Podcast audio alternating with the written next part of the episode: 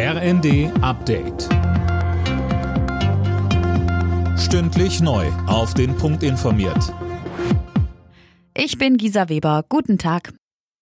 Die EU-Kommission will in der kommenden Woche entscheiden, ob die Ukraine Beitrittskandidat werden soll. Das kündigte Kommissionschefin von der Leyen bei einem Überraschungsbesuch in Kiew an. Fabian Hoffmann berichtet. Nach einem Treffen mit dem ukrainischen Präsidenten Zelensky sagte von der Leyen, dass mit Blick auf die Stärkung der Rechtsstaatlichkeit schon viel getan wurde, aber noch weitere Reformen nötig sind. Und von der Leyen meint außerdem, aktuell geht es erstmal um den Krieg, bei dem die EU auch weiter unterstützen will und dann um den Wiederaufbau. Ohnehin würde es bis zu einer EU-Mitgliedschaft noch dauern. Alle 27 Mitgliedstaaten müssen erstmal für die Beitrittsverhandlungen stimmen und die können sich dann Jahre oder gar Jahrzehnte hinziehen. Nach langem Zögern will Bundeskanzler Scholz nun doch die Ukraine besuchen. Das berichtet die Bild am Sonntag. Noch vor dem G7-Gipfel Ende Juni will er nach Kiew reisen, zusammen mit Frankreichs Präsident Macron sowie dem italienischen Ministerpräsidenten Draghi.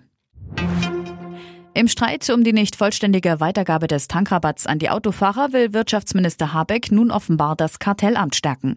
Das berichtet der Spiegel. Einzelheiten von Lisa Schwarzkopf.